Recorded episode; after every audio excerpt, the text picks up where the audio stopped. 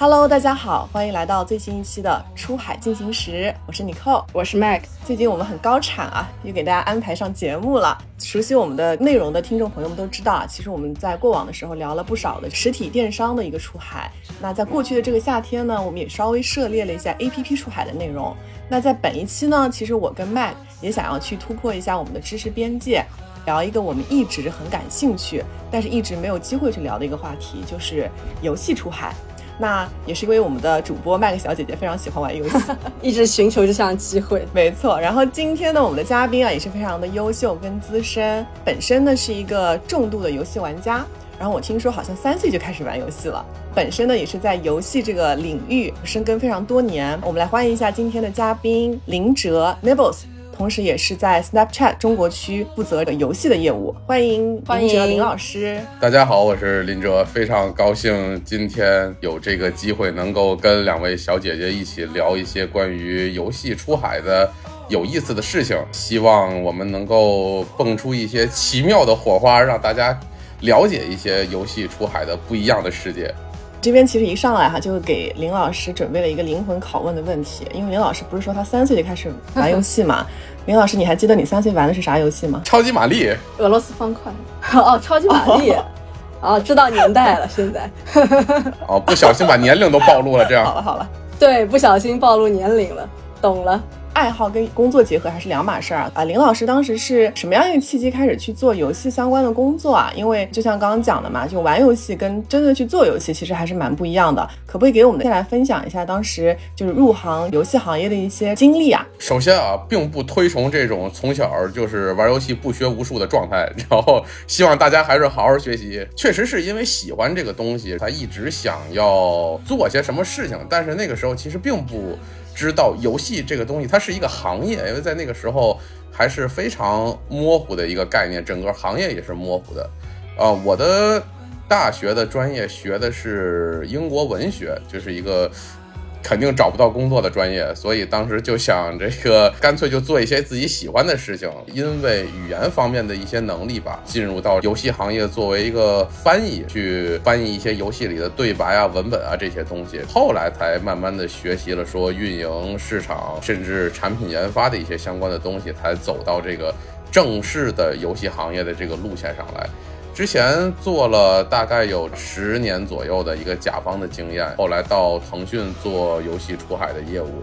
之后呢，因为在过往的这个经历当中一直做跟这个媒体相关的东西，所以对甲乙丙三方，也就是游戏厂商、代理厂商还有媒体平台之间的这个关系啊，工作都非常的熟悉了，也组建过自己的团队去做 Meta 的代理商，之后看到了 Snap 的一个。发展的速度和未来的一个潜力，以及他们最近两三年在中国发力游戏出海领域的这样的一个决心，所以加入到了 Snap 现在的这个大家庭里面来。嗯，哇，谢谢林老师的分享，我觉得听下来真的是对游戏是真爱，而且既然是从翻译这样一个呃怎么讲身份进入到了游戏行业，还蛮特别的。主要也是不会别的，好羡慕啊。是的，我觉得能把爱好跟工作能够结合，真的是特别羡慕的，挺美好的事儿。对，好，那我们接下来聊聊 Snapchat。哪怕我觉得在中国的很多消费者可能会觉得 Snapchat 可能还停留在这个固有的模式，可能会觉得就是一个月后即焚的聊天工具啊。他们做了很多这种好玩的滤镜。其实这个 Snapchat 还有很多很多好玩的东西。林老师给我们大概先简介一下 Snapchat 吧，尤其是我们的中国的听友，或者是我们节目的听友吧，我觉得有可能都没太用过 Snapchat，我觉得好像还是海外的用户会多一点。我觉得正好今天咱们请到了林老师嘛，然后就给大家先普及一下，到底 Snapchat 就是是什么，然后有哪些好玩的功能，到底有些什么样的变化。其实最近一段时间，大家应该就是突然对我们家的这个产品，圈外的人也开始有了一些关注，就是因为前一阵子在中国的各个视频平台上面都疯传了一个哭脸的特效，很多博主啊都拍下来，但是这个特效实际上是 Snap 的一个滤镜的效果，就是大家开始有了解了。之前其实 Snap 是一个非常。年轻的产品，用户也非常的年轻。之前都是说，呃，千禧一代用户、Z 时代用户都是这样的一一个领域吧，所以大家了解的就不是特别多。那其实现在我们的产品在全球的这个日活已经接近了三点五亿，然后月活已经超过了六亿，是一个非常庞大的社交用户群体。而且我们在过去连续六个季度的里面，仍在有持续的用户活跃度的这样的一个增长，所以是一个成长速度非常快的这样的一个社交媒体平台。经过了这几年的一发育的这样的一个过程，首先我们的用户已经慢慢的成长起来了。那他们的不论是社交的能力啊，包括为我们的出海带来的这个消费能力啊、分享能力，以及他们非常独特的一种对新鲜事物的接受能力。是大家所非常喜欢的，因为游戏本身这个东西就是讲创新、讲出圈儿，在合理的范围之内，越有创新力、越能出圈儿的内容，其实越能获得这个游戏玩家的喜爱。那其实 Snap 用户在这方面的接受度，包括对呃其他国家、其他。民族文化的这种接受程度、融入程度其实是非常高的。很多的出海的企业愿意找到我们，或者说希望主动来了解我们的这样的一个原因。这点我很很有发言权，因为我是一个重度的 Snap 的用户。我 Snapchat 上面的账号是一串字母加二零一三，因为我喜欢把这些用户名嘛，就是我哪一年注册的，我就喜欢加那一年的年份在上面。其实 Snapchat 应该二零一二年出来的还是怎么样？反正我出来的当年我就用上了。就这么多年来，我看着它一点点这个 feature 的更新啊，一开始真的是只有一些月后积分的那种功能，还有一些就是滤镜嘛，就是很著名的一些 AR 的一些滤镜的玩法嘛。然后后来一点点功能出来，有些什么地图上找你朋友在干嘛，哪里有些好玩的事情，然后 Story 的功能，还有那个 Bitmoji，Bitmoji 也是我是个重度用户，我甚至在 iMessage 里面还用 Bitmoji 来做交流，因为 Bitmoji 你可以创造你的形象之后，然后用这个放到嵌入到什么 iMessage 的 keyboard 直接。可以跟你的朋友去发 M emoji，这点我也是重度用户。完了，我对这个功能上面我就特别感兴趣，因为 Story 的鼻祖嘛，就 Snapchat 搞出来的，后来某公司也有出这个，对吧？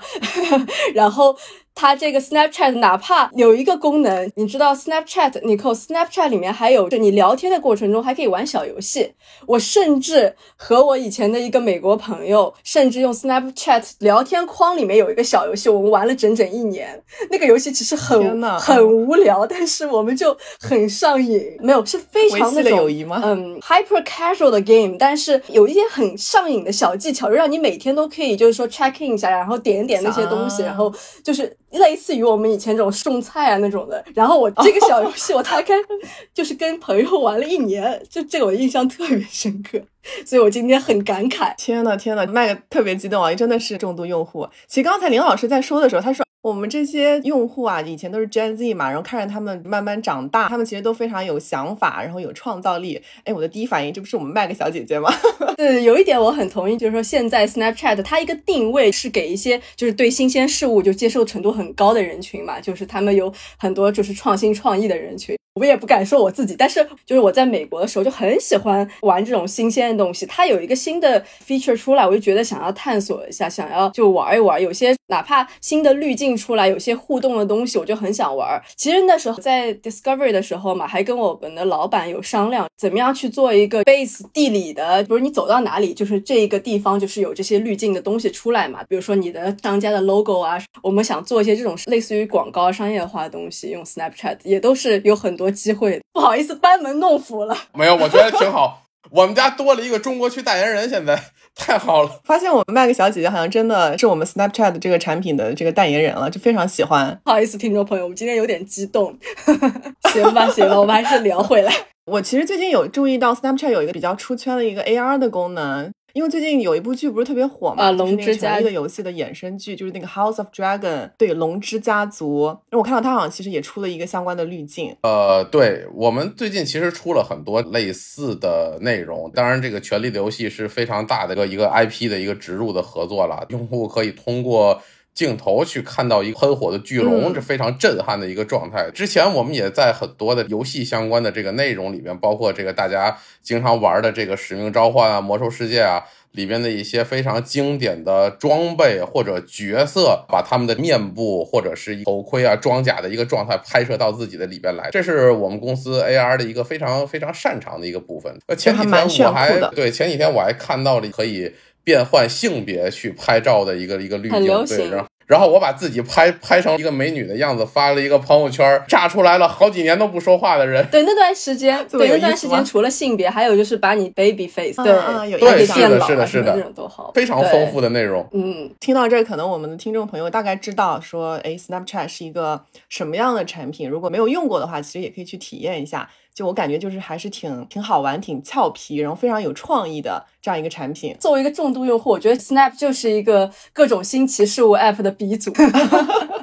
就特别是当然是 AR 的滤镜方面嘛，就是他们各种好玩的 AR，其实最最早都是从他们出来的。我们的整体的一个思路就是必须要不断的去征服年轻人，然后才能保持我们用户的这个增长速度，逼迫性的一定要有新鲜的东西产生。刚才的话是我们是聊了一下，就是 Snapchat，我觉得真的是有很多很好玩、很创新的东西。那我们要不继续来聊跟这个游戏相关的话题？因为其实，在我们最近一次哈，就是跟我们的一个听友的这个调研当中，就也想了解一下我们听友大概对什么样的话题比较感兴趣嘛。其实也有不少人跟我们提到说，哎，他们很想要去呃听我们聊一聊，就是关于这个游戏出海的一些话题。那刚巧嘛，今天我们的嘉宾 Nibbles 林老师啊，本身在这个赛道已经非常多年了。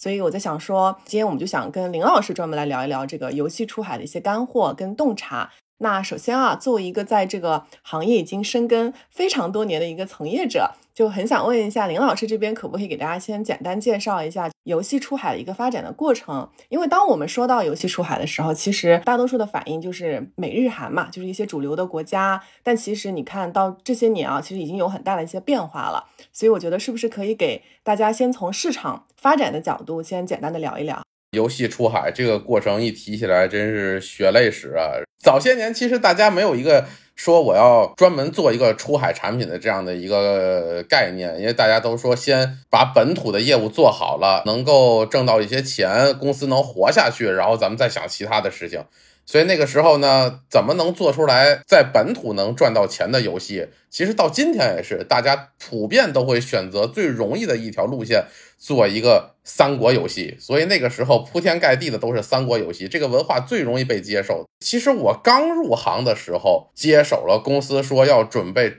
冲击海外的这样的一个目标，我就对着这个三国游戏前往美国的这个课题就沉思了很长时间。怎么能让他们去接受这个文化？怎么能够去去理解这个东西？其实，呃，当时很多行业里的人都被这个课题难住了很长时间，在。整个的文化交流的这个过程中吧，当然现在这个已经不算是个问题了。但是早些年可能大家对于这个状态可能有一些不太清晰的认知，所以总是觉得我要不要我就直接杀到美国去了，因为美国都是那些大作，然后我们也可以搞大作。但是后来这个就开始有了一些变化了。既然走向海外比较重要，那我们就先从比较近的、比较容易去实现的，然后文化变化小一点，比如说港台地区啊，或者是韩国地区、日本地区，这个是一直被排除在外的，因为他们本土的厂商，本土厂商实力太强了，正面去跟他们去竞赛是当时是没有什么胜算的，而且他们游戏文化比较复杂，我们投入大量的时间、人力、财力，也不知道回报会怎么样，所以风险不能这么冒。早期的基本上就是这样了，而且我们找一些，比如说韩语方面的人才，相对也比较容易一些。另外呢，就是到了中期的时候，大家对游戏的用户人数啊、在线的这个质量啊，开始有一些要求了，所以就直接瞄准了人数庞大的东南亚市场，进行一些更大范围的，从最开始端游转向页游，然后后来从页游转向手游，不断的这个精细化的这个过程，再然后就是变到了像。呃，加拿大、澳大利亚、新西兰这些地方就是英文国家，但是是非主战区，做一些尝试，看看效果啊，试试当地的这个大家的这个接受程度啊，一直到最后大家相对熟练了，开始往日本、韩国方面去前进，一直到最近一两年，大家开始往更加之前的这这个没有去开拓的地方去尝试，比如中东地区。所以可不可以这么理解？其实这几年随着就是市场的一些变化，就整个这个游戏出海，就这个赛道其实也就是越来越成熟，可以这么理解吗？对，是的，我觉得这个依赖于三个方面吧。第一个，首先硬件发展，这硬件发展了，直接带动了这个手机对游戏的承载力。以前大家其实也不是说我们做不了太好的游戏，而是说做完之后这手机卡的不行，玩五分钟 烫的就不行，我这我这生意没法继续了。所以之前在我们刚出海到东南亚的时候，有很多厂商，这个大家以前在新闻可能也看到过，是说玩我们的游戏，我们就送你们什么什么手机。对，因为对对对。因为当时东东南亚很多国家，它的手机还不太好，是不是？手机里面还会有些游戏是预设的？对对对，有有预装的部分，对，是有预装部分的。所以这个是之前的了。当然现在这个硬件已经都发展起来了，包括咱们中国很多品牌的手机也都走向世界了。然后第二个就是说，呃，现在做游戏的行业。开始比原来正规化很多，而且也丰富化很多，各面的这个人才，各个学科的人才。我们现在做，比如说数值啊，做这个经济体系的人，都是啊名校九八五、二幺幺的数学系的人才了。以前我们就没有啊，所以现在有了这些人才的加入，整个游戏的质量也是有了大幅的提升。所以这也是大家开始喜欢的原因之一。然后最后一个就是。网络发达，我们现在网络发达了以后，通过这些啊视频啊，包括咱们这样的播客啊，去对外的这些文化输出，让大家对中国文化、中国厂商，当然也有中国游戏，有了更多的这些了解。中国自主研发的游戏冲到了海外去，越来越多，现在年年收入都在增长，已经突破了一百八十多亿美元了。所以说，机会摆在这儿了，大家肯定都想杀出去看一看。我们继续看一下这市场的这角度哈，因为刚刚林老师也提到了中东，因为这个市场还蛮有趣的。我个人的话还一点都不了解，就根本就没有接触到。林老师怎么看呀？就是从市场变化角度。呃，之前其实大家觉得对中东可能有。一定的了解吧，当然都是从新闻上面对。除了这个，除了这个白袍有钱的石油王子以外，可能我们还了解一些其他的东西，宗教、文化、语言什么的，对这些东西是大家比较主要的了解的一些东西。那最开始在呃一四一五年的时候，有很多厂商尝试过去中东发展一些游戏，但是上线的初期就全部被。下掉了，因为人物的角色所穿的这些衣服都不符合当地的标准。对对对，就是就是没有照顾到当地的文化，是吧？对，是的，是的。但是我们了不了解这个问题呢？了解，可能在我们这个审美概念里边，这个人已经穿的够严实的了。但是在当地的这个要求里边还不够，还要再往上升一些，还是有一些差异在这里边。通过这次，虽然是很多厂商在这个。尝试的环节当中失败了，但是大家发现了一个事儿，就是中东地区的玩家他们是很喜欢游戏的，嗯，因为很多国家的这个产品进不来，但是他们有这个需要，所以他们会到美国或者欧洲，主要就是英国的一些网站上面或者是应用商店里面去下载他们需要的游戏。所以发现这个之后呢，我们又反过来去到美国或者英国的商店里去看，确实有很多阿拉伯语的游戏在里面，就是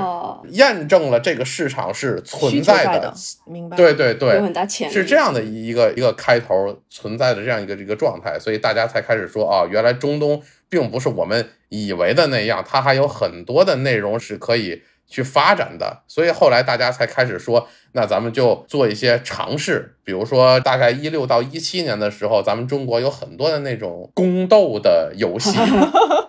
对，因为可能是根据当当时有很多这样的电视剧、影视剧一直在播，对，然后大家对这个感了兴趣之后呢，游戏圈作为这么。时尚的东西肯定不能落后，马上这个宫斗的游戏就开始了。是那种选故事脚本，然后你就可以对话那种吗？对对对，然后我可以控制剧情走向的那种宫斗的游戏。然后呢，大家就把这种东西尝试说，我改成一个中东风格的，嗯，就是中东的那种宫廷风的，或者是一个什么石油家族企业那种那种商业斗争，对，就是。以我们有限的对这个文化的认知来拓展一个内容出来，然后进行一个尝试。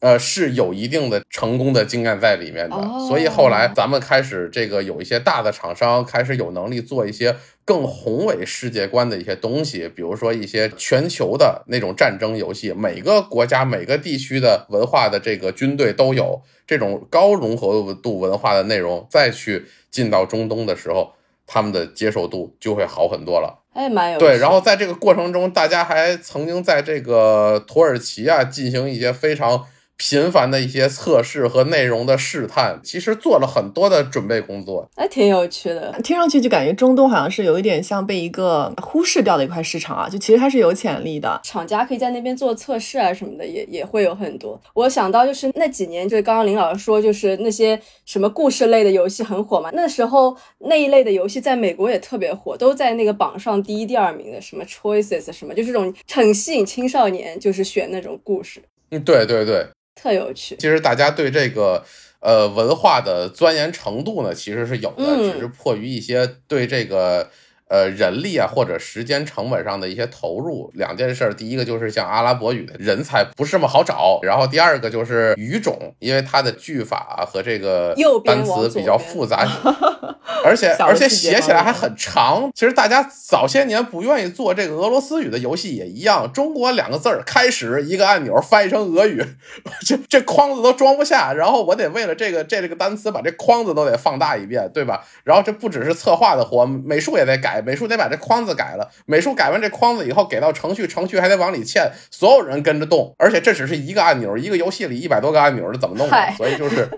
真挺有趣的，了解这当地文化去适应，真的。林老师刚才那一段很像在讲快板，真的。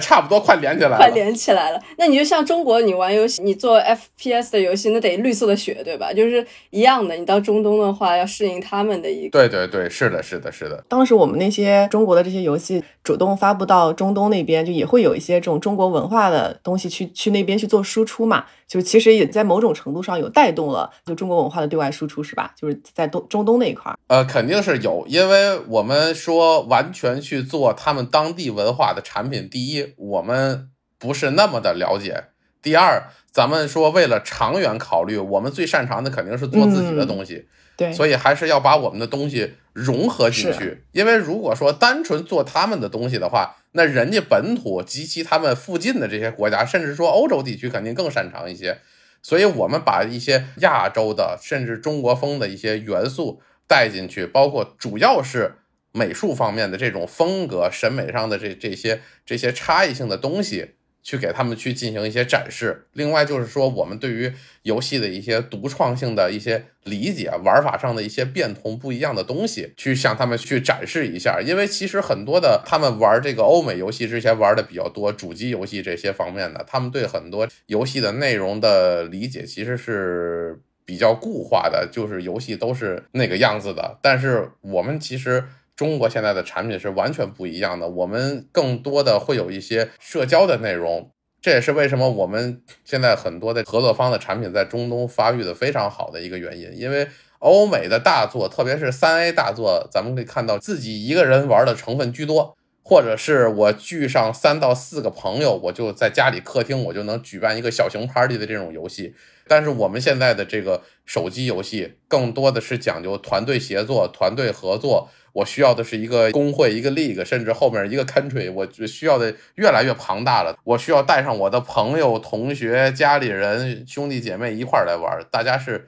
玩的是这个热闹的这个内容，带动了游戏和文化的传播，把这些内容融合起来，才成了现代的新的一个游戏的一个风潮。那这个风潮也让中国厂商去入局中东地区变得越来越容易了。刚才林老师这边给大家讲了一下，就是中东其实在过往其实是有一种被忽视的一个感觉，但其实在本土确实是有很多的这个新的一些机会的，然后也有很多的这个厂商会去中东去做一些测试。其实 Snapchat 呢，在最近刚刚发布了二零二二年的中东手游白皮书。借着刚刚林老师聊的这个话题啊，其实我们节目也很好奇，就是说中东就是对于我们这些中国的这个游戏出海厂商而言，到底意味着什么？因为刚刚我们大概讲了一下，可能有哪些机会嘛，就这一块还。还是想请林老师能跟我们仔细的说一说，比如说，哎，这个市场到底有哪些被大家忽视掉的一些洞察？用户的整个的形态是怎么样？包括我们刚刚讲的，可能互联网的一些基础建设啊，哎，到底是否完善啊？其实虽然刚才我们是以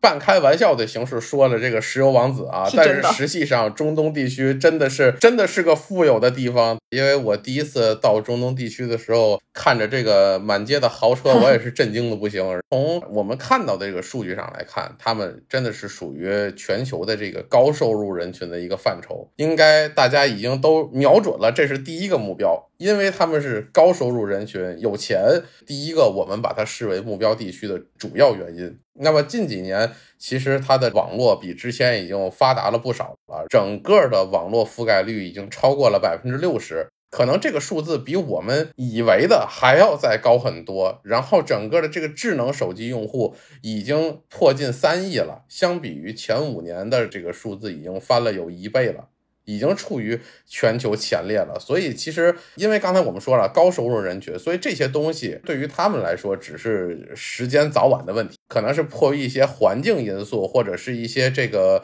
基建能力的因素受了一些影响，但是肯定是早晚的问题。那游戏这个方面的话，从我们开始有厂商去突破这个内容，到发展到今天，各种的游戏的新的内容的输出，每年都在有增长，游戏方面的收入。那现在我们可以看到很多的行业报告都是一样的数字，就是截止到去年已经突破了三十亿美元的这样的一个一个收入的状态，是。很多的地区的市场其实是达不到这样的一个水平的，甚至说，有的大片的市场要多个或者是超多个国家联合起来的收入才能达到的这样的一个一个水准。这个地区里边，以我们的合作伙伴来看的话，沙特、阿联酋、土耳其三个地方是中东地区的属于主战区域了，他们拥有整个这个范围内百分之八十的一个市场份额，也是贡献。这个百分之八十呢，其实不只是说收入，也是说玩家的人数和玩家的这个活跃程度。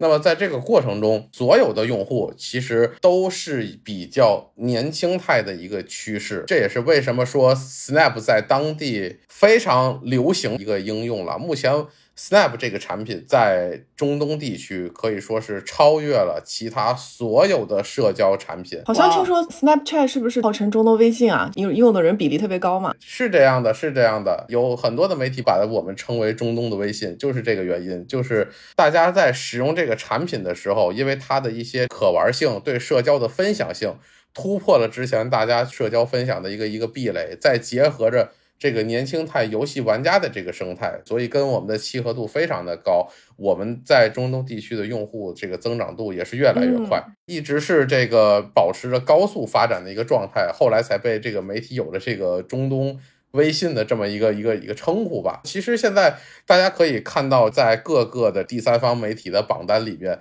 啊，游戏的整体的数量占比在中东已经可以占到百分之三十了，其他的就是一些社交类的或者娱乐类的，核心点都是离不开分享娱乐体验这个部分。大家在整个社交互动的过程中，以不同的形式去跟周围的人互动，游戏也是一种形式，唱歌啊、跳舞啊都是一种形式，分享自己拍的这个生活的瞬间都是一样的。所以，Snap 跟大家的这个生活的契合点就在就在这里了。我说比较有意思的是，就是因为中东那边有一些那个宗教文化的那种限制嘛，就他们反倒是不是会就是 需要去通过上网啊、玩游戏啊，或者是一些娱乐的东西来释放自己被限制掉的那些东西，就是所以在网上花的时间反而会更多。哦，我觉得我觉得是有这个原因的。对，是的，因为他们现在因为他们现在在网络上呃使用的时间是越来越高的。而且在网络上愿意这个消费的欲望也是越来越高的。嗯，我们现在真有钱。对对，我们自己的用户在中东地区在游戏方面的这个消费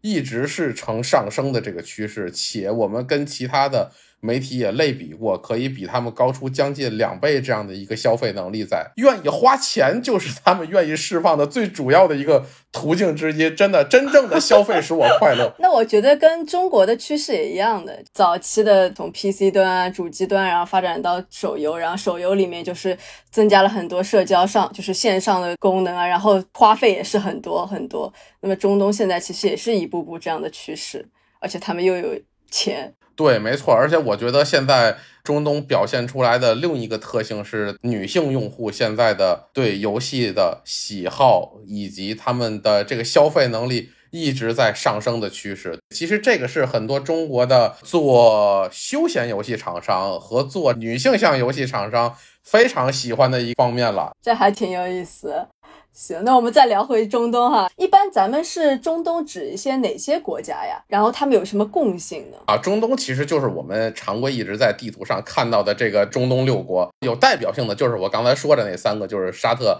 阿联酋、土耳其这种的比较占有主力位置的。然后在这个当中，应该说沙特和阿联酋两个市场现在又是增长的最快的，有钱且增长快。然后增长快的原因，我觉得最主要的一点是说他们呃喜欢中重度的游戏，特别是这两年比较多的这种啊对抗性强的、战争性强的、射击性强的这种东西。像我们家的一个比较深度的合作伙伴 FunPlus，他们家的这个 States of Survival 这个产品，咱们国内的很多玩家也都喜欢，在中东常年稳定在前头部的这个水平，所以这个就是。它的这种对抗性、内容对当地文化的契合性，当然也包括它不断的去搞一些文化上面的联动，与当地的这些内容都非常的相关。所以就是说，只要这部分内容做好了，其实它的呃被接受度和整个市场的潜力度是非常非常高的。因为我们一般说到中东嘛，就中东六国，就整体市场还是比较像的，对吧？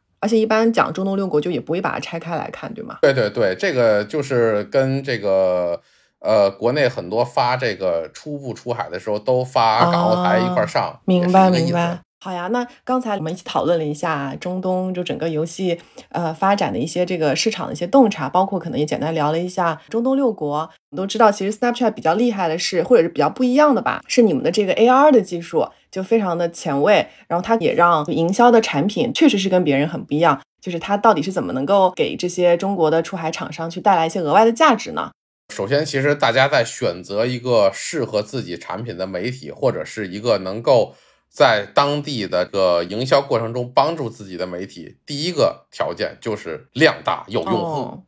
对，所以在这条上面，我们已经取得了一个优势，并且这个优势还在不断的放大，就是我们的这个在中东地区的。用户一直都在有人有钱。我们现在在中东地区，每个月的活跃人数已经超过了六千五百万，我们的用户占有率高达百分之九十以上，所以这个是我们非常大的优势。所有的这个合作伙伴，我们都能铁定的跟大家说，有量就是你们放心，这个肯定是有量的。那么在有量的基础上，大家就关心两个事儿了：第一，价格；第二，效果。先说价格，价格这个事儿呢，就是这两年的一个大家一提起来就心头流血的这样的一个感觉。首先，自打这个隐私政策越来越严格了以后，大家已经拿不到很多详细的用户数据了。以前都是说咱们研究一些用户画像啊，研究一些精准定位啊，这都以前常见的这个大家做的事情了。但是现在。没法研究了，因为手里什么也没有，所以现在更像是一个盲狙的状态。我只能说，我这儿有那么一大群人，好几百万，他们可能是喜欢游戏的，然后咱们就往里边上，大概就是这样的一个情况。所以在这种状态下，精准度降低，价格肯定会往上涨。那在这种情况下，我们营销的形式就会显得比较重要了。所以在过去的两三年里边，Snap 也是集中的。去提升自己的所有的产品的内容和效果。那产品方面，我们是通过我们自己的 Snap Ads，包括我们的 Story Ads，还有 Commercial Ads，去联合向大家传递我们的所有游戏产品的内容及核心，包括我们一些企业的品牌。对，因为现在已经有一些。企业，大家可能也看到了，像 FunPlus、莉莉丝、米哈游，他们都有了自己的企业专属的游戏品牌。对，是的，所以他们也会开始说对自己的企业品牌进行这样的一个营销的推广，让大家了解他们企业的文化所做的所有的事情。因为很多的玩家在选择游戏的时候，也是要看这个企业正不正规。这个企业的实力如何，才能决定说我玩的这个游戏它的生存状态是什么？这个游戏它不会下个月就完了，明年我玩的时候这个游戏还在，以及我充进去的每一分钱，它都能兑现成我的期望值，而不是他们拿了我的钱就跑了。所以考虑到这些东西，现在对企业自身的文化的宣传其实是非常重要的。哦，我觉得这个是很重要一点，哎，建立信任度，就提升大家对于这个品牌的信任度。然后你们那就是一些 profile，其实可以帮助，就是这些所谓的牌也好，就是去提升他们。跟消费者的一些连接啊，包括一些信任，没错没错。所以现在就是我们跟大家在商讨这个品牌合作的过程当中吧，已经不只是说对产品的品牌的营销，包括对企业品牌的同步的这个营销了，去让企业的这个自然的粉丝数量增长，从而增加他们游戏产品的这个自然流量的这个增加。品牌这个方面和刚才提到的那些效果广告那些产品方面。我们都已经有了非常大的一个提升，然后我们现在也在后续继续推广，说关注一些玩家的社区，一些用户自发的内容对游戏的一些影响，所以我们后来又推出了 public profile 啊，以及说我们对 AR 游戏方面特殊制定的一些功能，让用户在打开相机的时候，除了能够看到我们的广告，也能看到一些我们。指定的 AR 的这些互动的东西，去引发他们的社交裂变。可能大家现在已经在这个市面上看到了很多相应的这个例子，不管是说主机游戏，还有我们现在的品牌的中国区的一些新的产品，包括这个米哈游的《原神》这样的一些产品，在我们这的一些营销，喜欢翻海外内容的这个朋友们可能已经都看到了。同时，我们在给比如《使命召唤》做的一些新型的 AR 滤镜的方面。就是从屏幕中间啊，那倒是这个可以再研究。那倒是有点难。这个不是技术 壁垒，这个是政策壁垒。所以我们现在已经可以把前后的摄像头分开去做滤镜，不同的滤镜。对，同时我们也可以把同一个屏幕从中间或者是横向、纵向都可以去分开，左右两边是不同的滤镜效果。这些技术我们都是已经可以实现了，可以让大家体验到非常。丰富的这个营销状态，而这些前卫好玩的这些黑科技的内容，成为了我们游戏可以去营销的一个新的卖点。所以，我们可以不只是说像原来一样展示一些游戏内的玩法呀、特色内容啊，或者是传统的那种呃，请一些名人或者 KOL 去进行一些展示。现在我们有新的内容了，我们可以互动，可以自己玩儿。可以一边玩一边分享，可以带着大家一起玩，所以现在已经有很多的新的 KOL 专门去做 Snap 平台的这些滤镜的营销，去带着大家一起玩。所以这些新鲜的内容，让所有的这个厂商在营销创意上面不再有局限，大家可以敞开了去想，我怎么怎么折腾这个东西，怎么玩这个东西。对，甚至我们这边还有一些合作伙伴，把这个自己游戏里的一些人物。设计成一些这个小游戏的，比如说一些射击的小的那些迷你的飞机射击游戏啊，但是会把飞机换成它的人物，或者是我们。小的那种三消的 AR 三消游戏，但是消的是它游戏里人物的那个头像，怎么变都可以，因为反正这个内容都是支持的，大家可以非常的天马行空的去研究这个东西。哎，我觉得这个 AR 营销真的是挺好玩的，因为它确实是 Snap 家比较独具一格的东西，就别人家没有嘛，互动性很高的，很容易让玩家之间就是口口相传嘛，然后你就分享到你的 community 里面，然后都想去玩一下。给这些做营销的这些厂商，就就想象空间还蛮大的。它有这个 IP 在。然后你用这个，刚刚林老师也提到这个人像啊，去做一些轻松的游戏，等于说你平时也可以跟这些玩家互动了。就是他重度的游戏，他平时比如说一周玩个四五次、两三次，但他平时这种轻度的，就是用他的 IP 做的小游戏，他可以天天玩。我们每天都有就是两点五亿以上的用户，然后共计使用六十亿。次以上的这个滤镜，所以大家对滤镜如此的频繁的使用，对，是的，是的，包括这个，我作为一个普通男性用户，我是不怎么喜欢拍照的，但是我每次我去看我们的这个合作伙伴的一些滤镜的时候，我都会顺便看看其他的滤镜，然后就拍一拍试试，然后就一个多小时过去了。就是这个东西，它是很，它是很容易沉迷是的，是的，是的，沉迷于互联网啊！天呐，嗯，有的你拍那个滤镜，而且会把你拍的很好看。然后呢，他做的那种东西，然后你可以拍一个 video 嘛。然后他就是，比如，比如说你睁个眼睛，他有什么东西下来了；吐个舌头，会有什么东西下来，真的很沉迷。听友的福音，等下可以试一试啊，因为确实有很多很好玩的滤镜，就相信大家可以玩的很开心。哎，我还有一个小问题啊，就是聊到这个 AR 的东西就聊欢了嘛，就是咱们很多的这个出海厂商，就是在去中东的时候，刚才就是在我们一开始聊的时候有聊到，其实有很多就文化相关的东西嘛。呃，Snapchat 在这一块会对那些游戏的厂商去提供一些文化相关的支持吗？就是帮他们在本地去做更好的一些本地化呀？就这些方面，肯定会的，因为有一些内容还是比较特殊的。那我们首先在团队里面，我们是有做素材知识与策略分析的。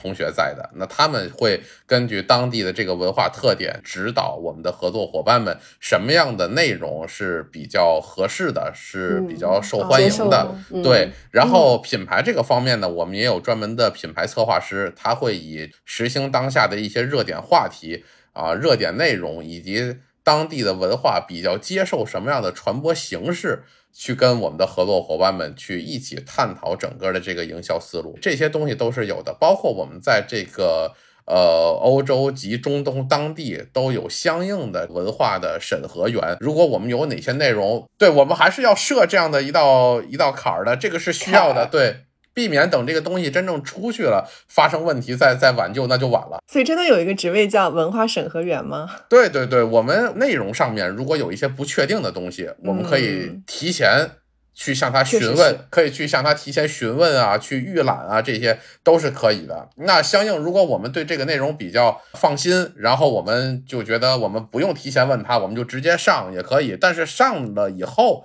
他也会去审的，对他也会去审的，所以在这个环节里面，我们都是有把控的，确定说不会有真正的呃什么可怕的内容流出去，这 这个这个是不可以的。那那林老师给我们介绍一下现在中国手游在这个出海中东的现状呢？呃，现在的话，大家就是在榜单上已经可以看到了，中国的游戏产品在那边的数量越来越多，现在。整体占比大概百分之十五左右，这个听起来好像还好的样子吧？但是收入占比已经超过了百分之四十，就证明我们的厂商实力太强了。对对对，我们是真正的商业化高手。然后在这个呃过程当中，那我们可以看到，还是重度游戏一直在前面领跑，包括这个 RPG 和 SLG 两个最强的大的品类是最多的。对，也接下来。我们的我已经看到的很多合作伙伴发过来的邀约，也都是以这两个方向为主。那后面的就是包括有模拟类的产品，这个简单的动作冒险类的产品，还有休闲类的产品，以及最后一个可能大家要谨慎考虑的博彩类的产品。哦，对，那个国外是可以支持的，还挺火的。不是不行，就是得 social slots。对，得好好做，要走正途。啊，在这里一定要传播正能量，告诉大家博彩游戏要走正途。那林老师，你看到这些趋势的话，其实，哎，那些类型的话，也是在其他国家也是比较火，对吧？呃，其实现在我们看到，在其他的区域里边，除了日本区相对比较特殊一些以外，对，因为日本区如果真的把所有数拉出来的话，卡牌游戏或者说以卡牌内容为核心的游戏。是完全占主导的，因为这个类型对他们深受这个扭蛋文化的影响，这个对这这个事儿一时半会儿是改变不了的。对，然后其他区其他国家目前基本上都是以 RPG 和 SLG 为为主的。对对对，策略型的战斗类型的那种那种游戏，某什么万国觉醒啊，对对对，可以，是的，是的，是的。就是两方打来打去这种的，然后一大批军马来，这个之前还广告很多很多。其实现在很多的海外的比较传统型的休闲游戏的厂商，现在也被逼的开始往一些稍微重度点的方向上走，比如说 Playrix，大家看到前几年做三消非常好的厂商，然后现在开始也是三消加 X 的模式嘛，里面开始有比如说。呃，一边三消一边装修，一边三消一边盖动物园，很多这种很对，嗯，总之就是我光三消可能已经不行了，必须要往前走一步，加点其他元素进来。对，现在融合型的游戏是越来越多了，怎么跟怎么融合也都可以。对，包括咱们刚才说的日本，虽然以卡牌为主要核心，但是后面也在融合其他的战斗元素，包括这个竞技元素，对，都是有的。大家可能都想要比较追求一些比较复杂的一些体验哈。对，不复杂不赚钱啊。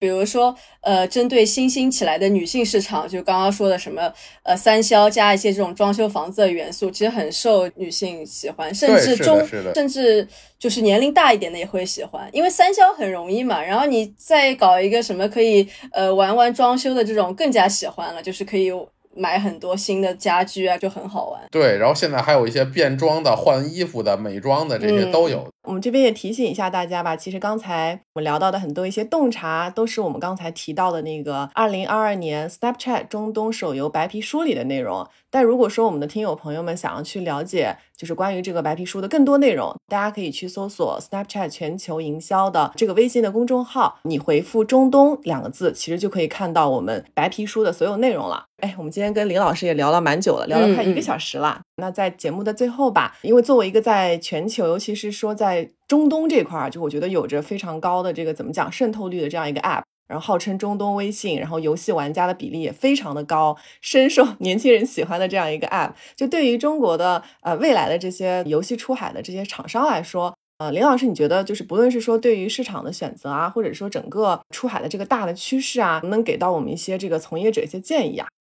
？Snap 其实是非常幸运的见证了就是中国手游出海的这个。最高峰的这个浪潮，中东作为在这个浪潮中潜力最大的一个区域，现在在体量上、收入上都是一直在不断的攀升。那随着他们的刚才咱们说的一些基础设施的不断的完善，年轻群体的成长和这个消费能力的不断的增强，其实这个区域现在已经变成了中国游戏厂商出海的一个不容错过的区域。那么在现在，比如说欧美地区或者说日韩地区，大家都已经杀红眼了的这么一个状态，我们其实应该白热化，这真的是更多的往这个中东方向去有一些考虑了，因为我们原来认为说中东可能有点复杂，投入太多，但是现在我们在其他区域的投入的这个上升的速度，我觉得已经完全的超过了中东地区本来需要的一个投入。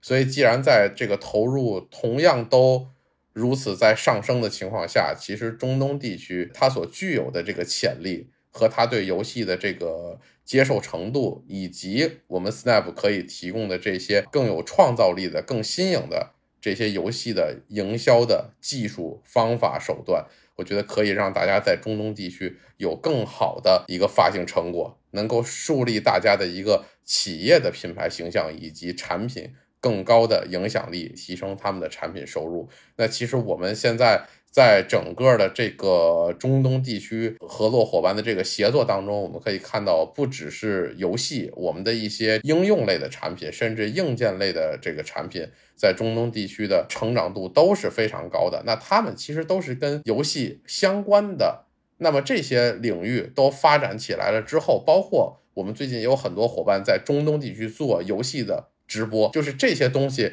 都发展起来了之后，游戏的增速只会更快，因为这些支撑性的东西越来越完善了。所以我们也希望说，中国的企业能够更多的前往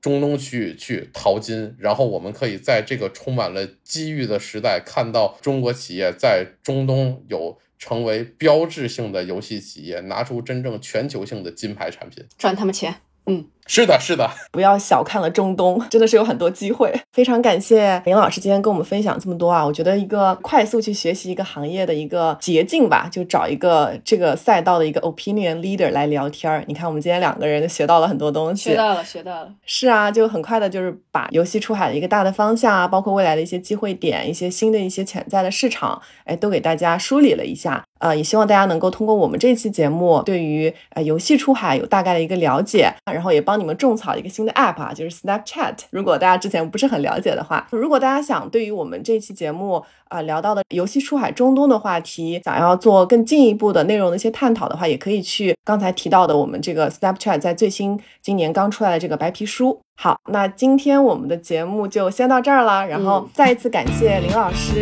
然后谢谢林老师的时间，谢谢大家的收听，谢谢，也谢谢两位。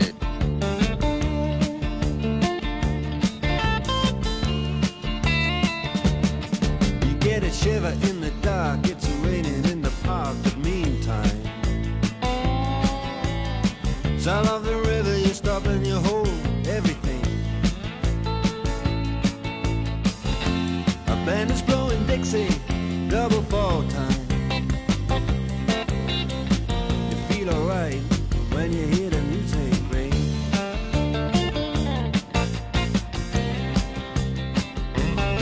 Well, now you step inside.